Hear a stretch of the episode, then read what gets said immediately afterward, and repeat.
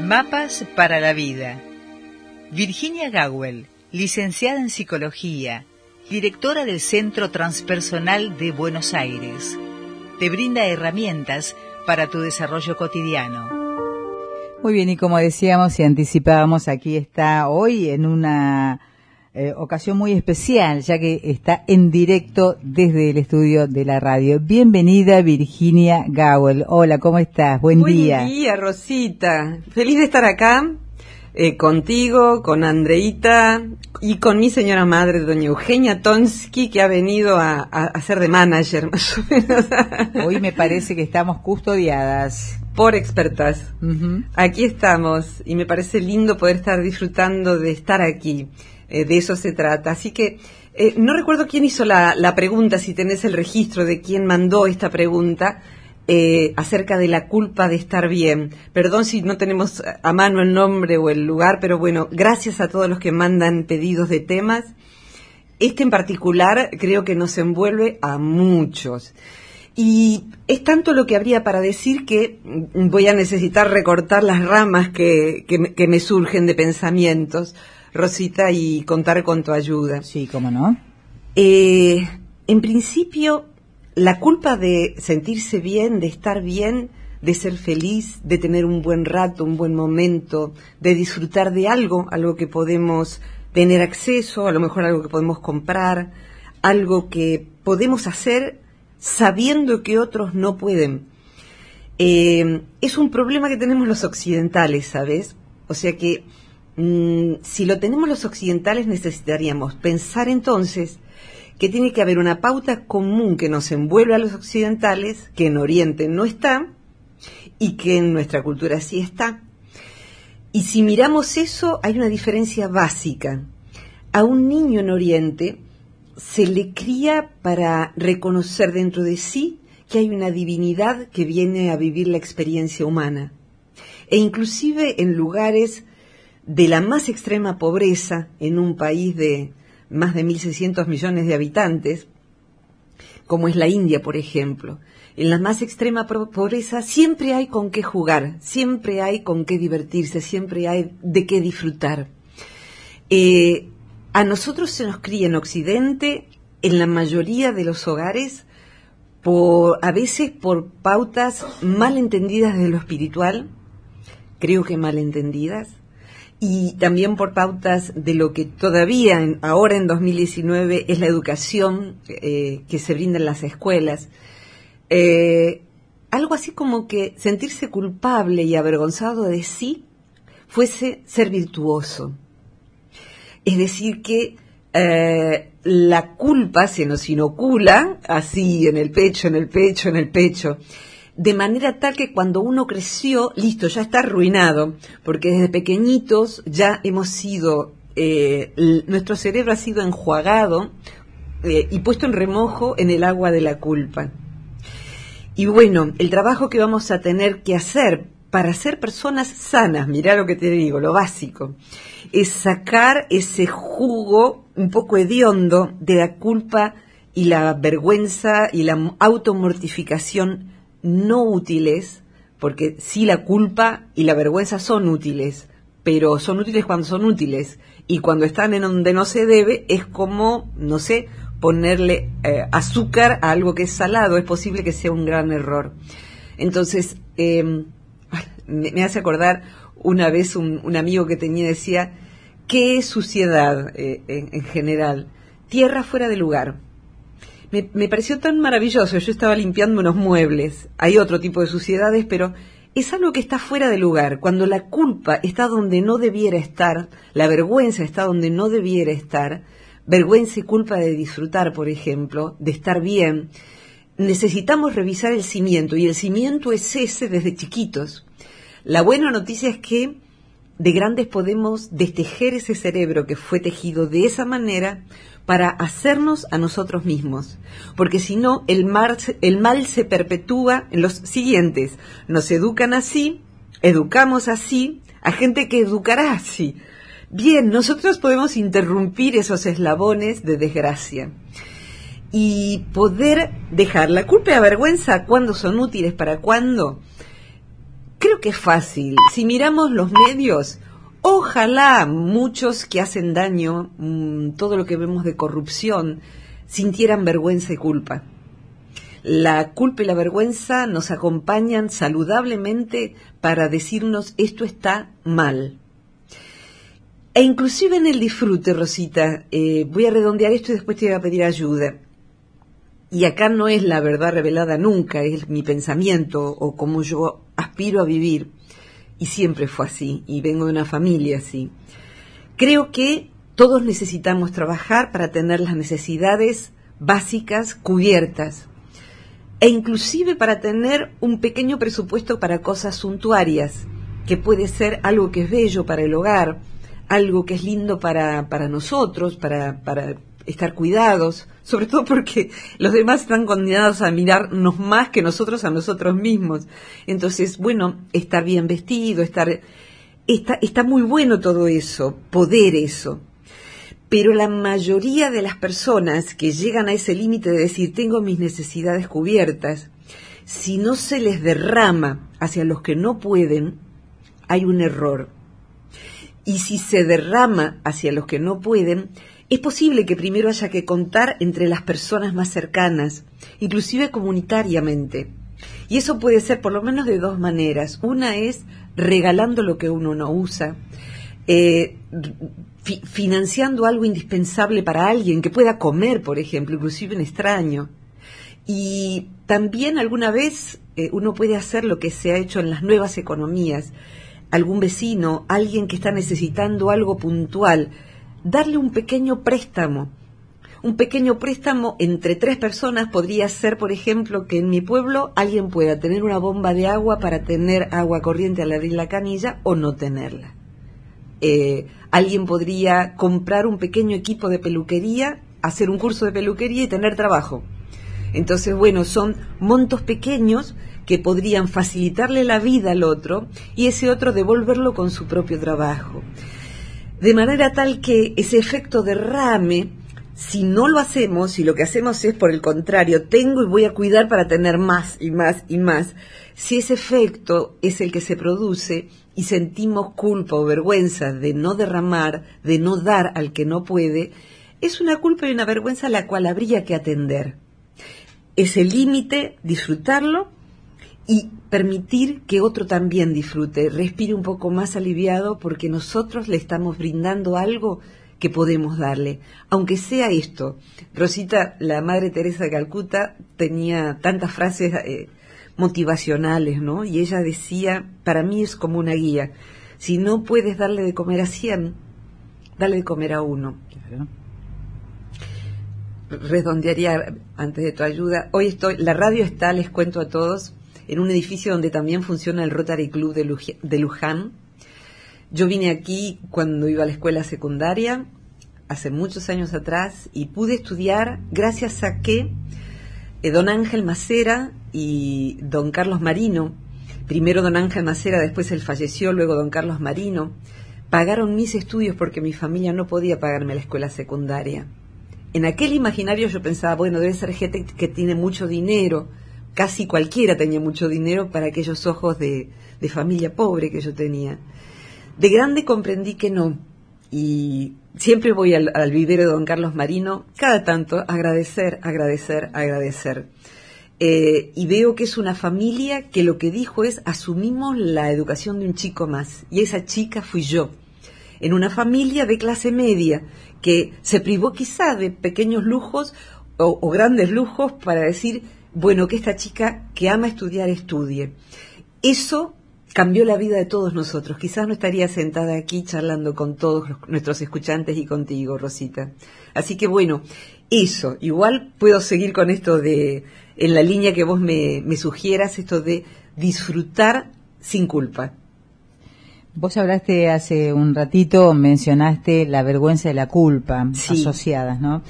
Entonces eh, pensaba en, los casos en, los cuales eh, las personas que se han visto dañadas por diferentes situaciones que pueden ser eh, de abuso, no sé, vejaciones o, lo que se le, el nombre que se le pueda poner, ¿por qué transcurre tanto tiempo hasta que asume o hasta que se autorredime y asume que no fue su culpa.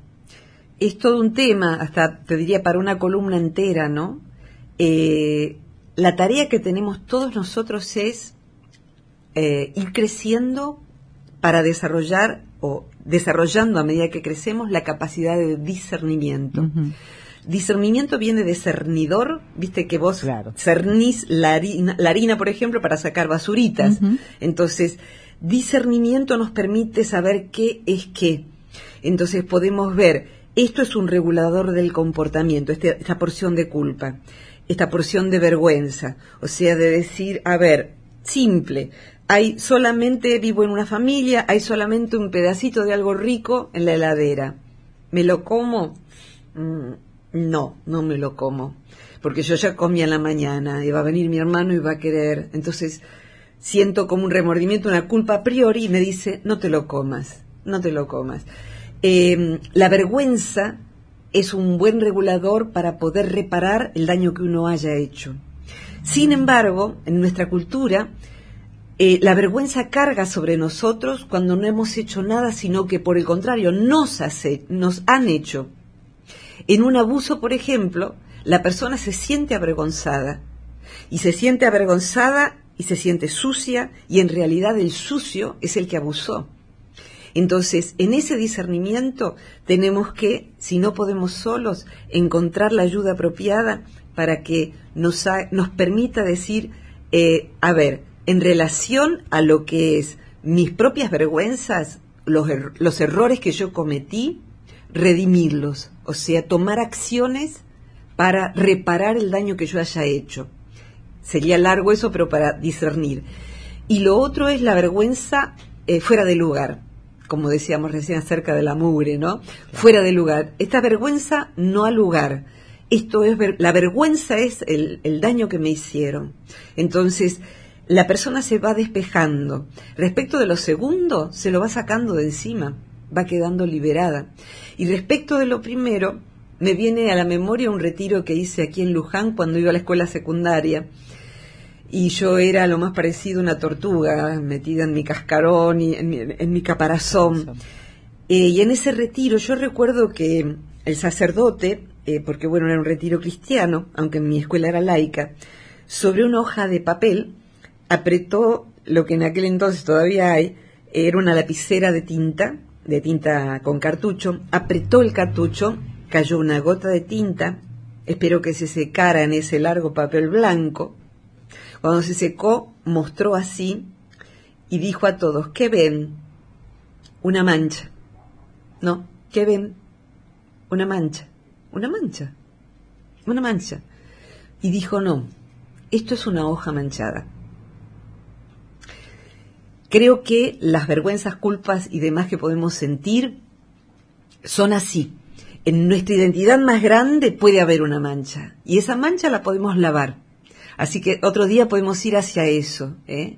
Y hay veces en que sí, tal cual como vos lo señalás, hay culpas reales, vergüenzas reales que nos permiten, como si el castigo fuera de por vida, no disfrutarás. El castigo de por vida es no disfrutarás.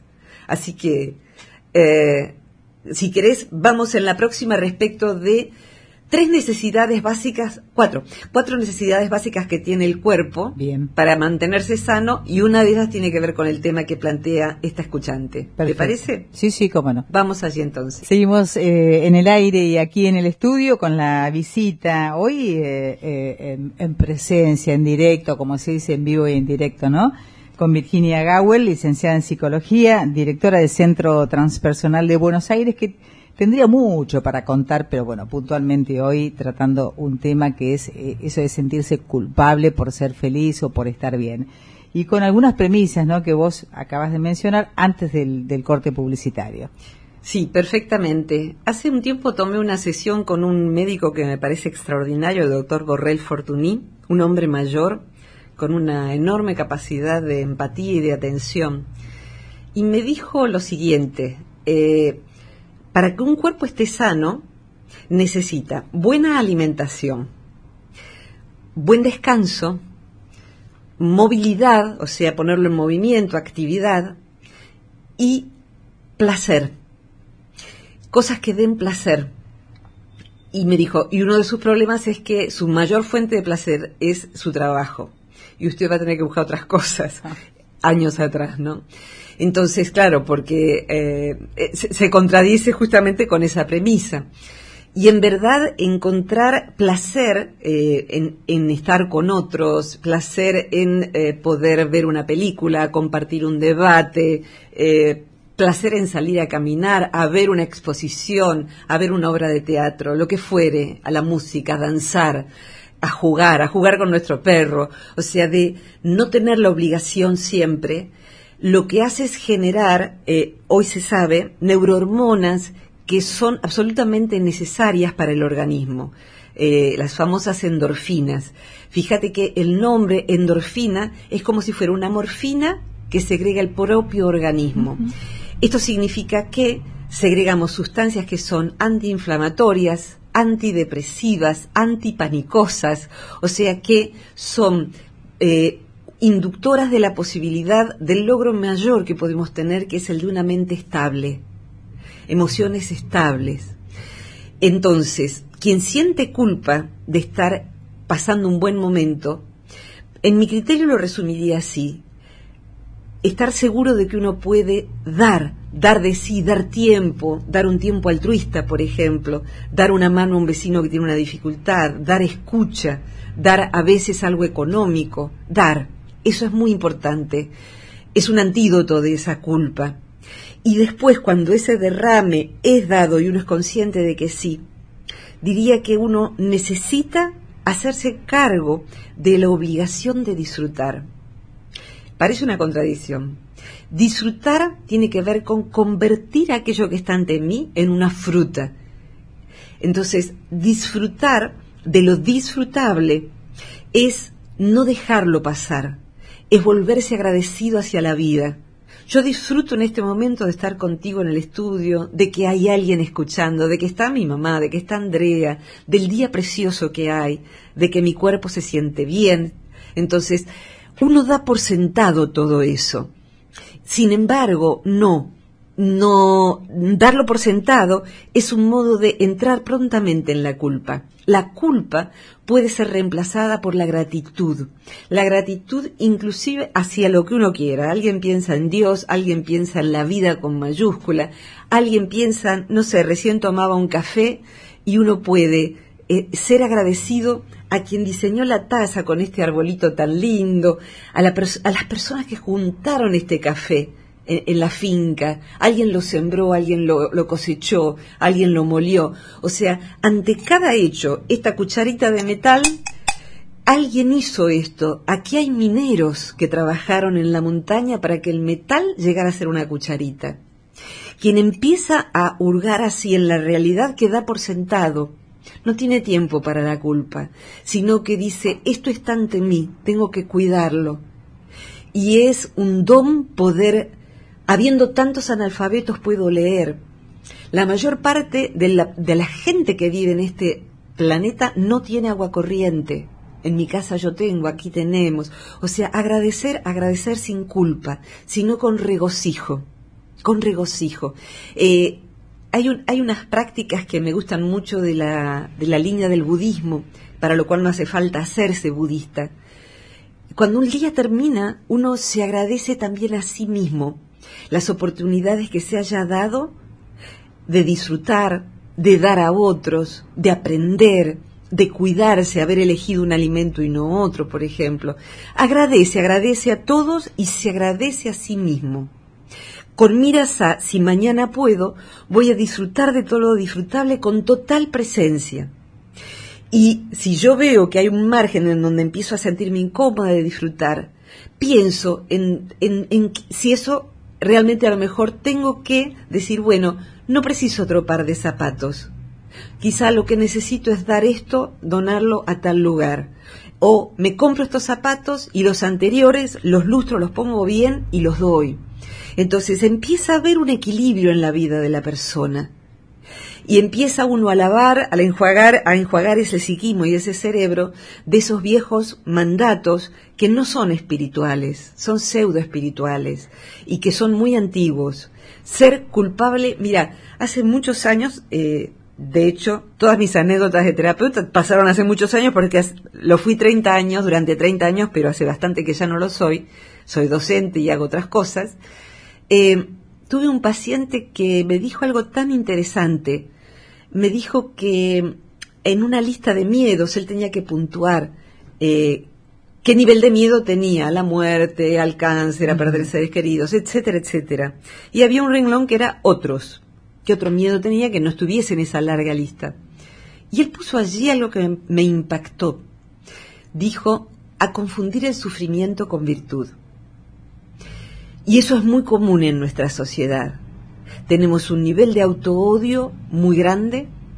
Como autoodiadores casi profesionales, nos infligimos eh, dolor y parte del dolor es eh, mm, me sentiré culpable y mal ante esto que me hace feliz. Hay cosas que disfrutamos y nos hacen mal. Alguien puede disfrutar de ir al bingo, al casino y perder dinero, y parece disfrutar de eso, pero está en una situación de adicción. Alguien puede disfrutar de comer algo que realmente le va a enfermar. Entonces, ahí la culpa viene a avisarnos de que eso no es saludable para nosotros. Cuidado, cuidado, dice la culpa. Bendita sea que está la culpa ahí cuidándome, porque es, se vuelve prudencia está como tutela de mi, de mi, accionar para que yo ni haga daño ni me haga daño. Pero eso siempre y cuando sea consciente de lo que hace. Exactamente, me pone un límite y dice, no, esto no, la verdad que no me cae bien, es riquísimo, me encantaría disfrutarme de, esta torta con crema que me encanta y arándanos. Como quien dice, comer sin culpa. Eh, claro, comer sin culpa. Y, y, la verdad es que yo prefiero comer sano y ver que a lo mejor hay, como se dice por allí, un permitido, ¿no? Pero me parece que el, el, cuidarse bien deviene de haber establecido una relación de amistad consigo mismo. Y esa amistad consigo mismo implica eh, cuidar el espacio, es como tener en el terreno de uno un espacio, supongamos, para jardín. Entonces, bueno, allí hace falta que corran los chicos, allí hace falta que crezca un árbol para tener sombra, y aquí voy a poner flores. Entonces, ese espacio es para eso. Ahí no se tiende la ropa, la ropa se tiende en otro lugar. Ahí se cuida las flores. Este es mi disfrute. Y no voy a dejar que nada perturbe esto. Entonces voy generando disfrutes sanos. Y si no sé cómo hacerlo, ya me di cuenta de que no sé cómo hacerlo. Voy a mirar cómo lo hacen personas a las que yo respete para poder hacer algo similar. Inclusive preguntarles cómo haces para disfrutar. O sea, tenés a tu hermano muy enfermo, tenés a tu mamá que está con Alzheimer en un hogar, y yo te veo contenta y disfrutando. Y bueno, recuerdo una persona en esa situación que me dijo, tengo la conciencia tranquila. O sea, doy lo que puedo en cada área. Y este es mi área de jardín. Yo este disfrute me lo tengo que dar, porque si no es como si tuviera una fruta y la dejara pudrirse, y la mirase así de brazos cruzados a ver cómo se pudre, cómo se pudre hasta que se pudrió. Es casi diría una falta moral no disfrutar de aquello que la vida nos ofrece para disfrutar. Y si no hay nada, pues tengo que ser ingeniosa para ver cómo me las arreglo para generar disfrute.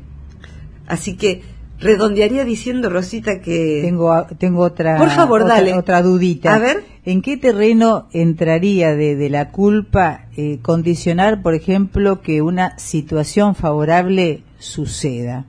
Condicionarla, producirla uno. No, decir, por ejemplo, si quiere, sí, mañana haré tal cosa, sí, o dentro de un rato haré tal cosa. Ok, ¿Mm? ok. Eh, en principio, eh, el discernimiento allí sería qué está en mis manos y qué no. O sea, lo que no está en mis manos está en manos de, para alguien Dios, para alguien la vida, la suerte, lo que, lo que se quiera. Eh, como la realidad es tan grande, eh, procuro yo tomar en mis manos lo que está bajo mi tutela. Entonces, si yo quiero, ahora a la tarde voy a seguir escribiendo el libro que estoy escribiendo para eso, porque además lo disfruto, pero a veces me lleno de cosas que hacen que termine el día y yo no haya escrito nada.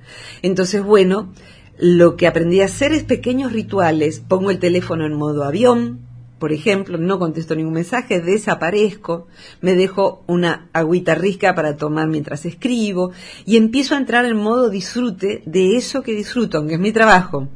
Y hay un modo disfrute que es, ahora voy a disfrutar de el atardecer y me siento a ver el atardecer. Cuando yo era pequeña, eh, mi mamá, que está aquí presente, Trabajaba en el campo junto con mis abuelos, la tierra ruda y el trabajo bajo el sol del verano, el frío del invierno, pero cuando volvían del campo antes de que la luz del día terminara, eh, mi abuelo lavaba las herramientas, mi abuela se disponía a hacer la cena y mamá luego se sumaba a la cena, pero primero era jugar con nosotros. Entonces no teníamos ni zapatos, pero teníamos juego, entonces jugábamos a las escondidas. No, precisábamos una PlayStation. Cuando necesitamos demasiadas cosas para disfrutar es que algo estamos haciendo mal. Yo voy a disfrutar si tengo, si puedo cambiar el coche, ahí sí vamos a salir ahí sí vamos a salir. Nosotros tomábamos un colectivo y nos íbamos a bañar al río. Hoy no lo recomendaría porque está todo contaminado. Gracias, Intendente de Luján, por cuidar tanto nuestras aguas y la escuela primaria que está cerca del basural que se sigue quemando década tras década. Bien, he pasado mi mensaje, eh, pero eh, allí yo aprendí a nadar. Hoy en día creo que hay que darse todas las vacunas antes de entrar al agua, igual no saldría vivo uno. Entonces, sin embargo, eso no se puede, pues que sí se puede. Me, acuerdo ahora, redondeando, querida Rosita, de Gabriela Bruj, Gabriel Ciro Bruj. Gabriel es un campeón del disfrute, es un ser muy querible, eh, da conferencias motivacionales, lo pueden buscar, y es hijo de, un matrimonio que yo quiero mucho, eh, Julio y Ana Inés. Y desde los 16 años Gabriel es cuadripléjico. Chacham. Se ha casado, eh, ha desarrollado una vida, es universitario, da conferencias, va, viene, y yo me lo encuentro en todas partes por donde voy, allí está él. Y siempre hay una sonrisa, y siempre hay una palabra, y siempre hay un gesto. Entonces, creo que son personas que nos enseñan también. Si alguien tiene ganas de googlear después, Helen Keller, con con cada kilo. Helen Keller era ciega, sorda y muda de nacimiento. A ver cómo te las arreglas para disfrutar. Encontrar lo que ella escribió, encontrar cómo hay una, película sobre ella, cómo ella aprendió a hablar porque era muda, porque era sorda. Entonces, y, era sorda y no podía entender el lenguaje de señas porque era ciega. Entonces, sin embargo, ella escuchaba a los pájaros con el tacto, y fue aprendiendo y desarrollando una inteligencia de nivel superior, pero tenía algo que es inteligencia espiritual. Redondería con esto, Rosita. Poder aprender a disfrutar sin que la fruta se pudra delante de nuestros ojos y nosotros no la comamos. Es descondicionar la mente, volvernos eh, en, es como una maratón, un entrenamiento en el arte de ser agradecidos, como dice Brother David. Pueden googlear la Fundación Vivir Agradecidos donde él enseña todas estas cosas. Es un monje que hoy tiene 94 años y es de las personas más esclarecidas que he conocido. Y en verdad, eh, poder aprender a darle ese espacio de decir, acá yo cultivo mis flores. Aquí voy a... ¿Sabes qué pasa cuando las personas eh, terminan, vamos terminando la vida? O cuando se les van terminando las vidas a personas que hemos amado, decir, Pensar que no la veía hace dos años y tanto que yo la quería. Pensar que nos hemos distanciado por una tontería. Entonces, eso, me he privado de disfrutar, de encontrarme con mis seres amados, con tal amiga, de crear una nueva amistad, de darle espacio, de aprender a hacer cosas de arte, de aprender un idioma. Entonces, darle espacio a ese jardincito. Sin ese jardincito no va a haber salud, no va a haber equilibrio, Rosita. ¿Y la culpa? Bien, gracias. Cuando viene la culpa le decís, por ahora no te necesito, gracias, déjame que si te preciso te voy a llamar. Perfecto.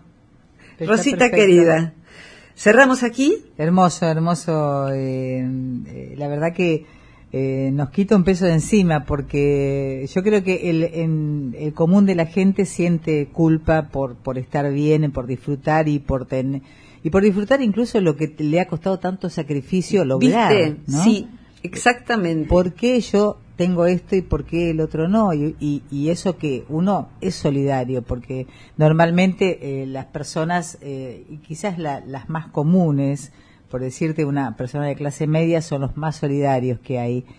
Eh, no es necesario que vos puedas ayudar a 100.000 personas. Con que ayudes a una, vos lo dijiste, ya es suficiente. Así que, ¿por qué sentirse culpable? Eh, alguna vez, yo no sé cómo funcionará esto que te voy a decir porque es muy grande, ¿no? Pero cuando yo era muy jovencita en un curso que tomé, eh, quien, lo, quien lo daba decía que en este planeta, como en todos, es necesario que se generen distintos tipos de energía. Y es posible que cada emoción genere un una determinada cualidad de energía. Entonces, allí está la alegría para que alguien la viva, para que la alegría exista, alguien la tiene que vivir. Para que el amor exista, alguien tiene que amar. Y quizá pasa que alguien tiene una preciosa pareja que la puede cultivar a lo largo de los años y ve a alguien de su familia que no tiene esa suerte, que no la tiene y que quisiera tenerla a lo mejor. Entonces, bueno, eh, necesito cultivar este amor, vivirlo a fondo, generarlo y desde ahí dar lo que se pueda. Pero esto alguien lo tiene que vivir, esa fruta la tiene que comer alguien, la voy a comer yo, y de allí va a salir de mí felicidad, contento, ánimo para animar a otros que le estén pasando mal. Entonces creo en eso profundamente. Así que bueno, quería eh, invitar Rosita como parte de esto a que el centro una vez al año por lo menos eh, brinda, y va a ser ahora en octubre, de 2019 y si no, si alguien lo escucha más adelante, igual se puede anotar para el siguiente. Se brinda un curso, un programa de 28 días que se llama Autocuidado Consciente. Si alguien quiere participar, con que sepa usar Facebook, las redes sociales básicas, es suficiente. Es gratuito, son 28 días de distintas estrategias para cuidarse a sí mismo, incluyendo este tema. Y eh, lo que tiene que hacer es entrar a la página del Centro Transpersonal de Buenos Aires y cliquear donde eh, a la derecha dice próximas actividades. Ingresando allí se puede sumar y bueno, va a ser un gusto recibirlos y a ir trabajando. A veces hay mil, dos mil, tres mil personas de todo el mundo hispanohablante trabajando al unísono sobre sí. Así que bueno, es trabajarse, estamos hechos para eso, para trabajarnos a nosotros mismos. Gracias, Rosita. No, gracias a vos, Virginia. Ha sido un gusto tenerte nuevamente acá en el estudio, aquí en este estudio de FM nuestra. Eh, cuando se dé la, la posibilidad, seguramente volverás acá a visitarnos y si no tomaremos contacto como es costumbre, ¿no? Seguro. Vía telefónica. Gracias, gracias a vos, gracias Andreita, gracias Mario Luis Gawel, mi hermanito que hace edición de sonido. Gracias mami que me acompañaste a venir hoy. Les dejo un besazo a todos los escuchantes que son los que dan sentido a nuestra tarea. Muchas gracias. Hasta la próxima. Virginia. Gracias.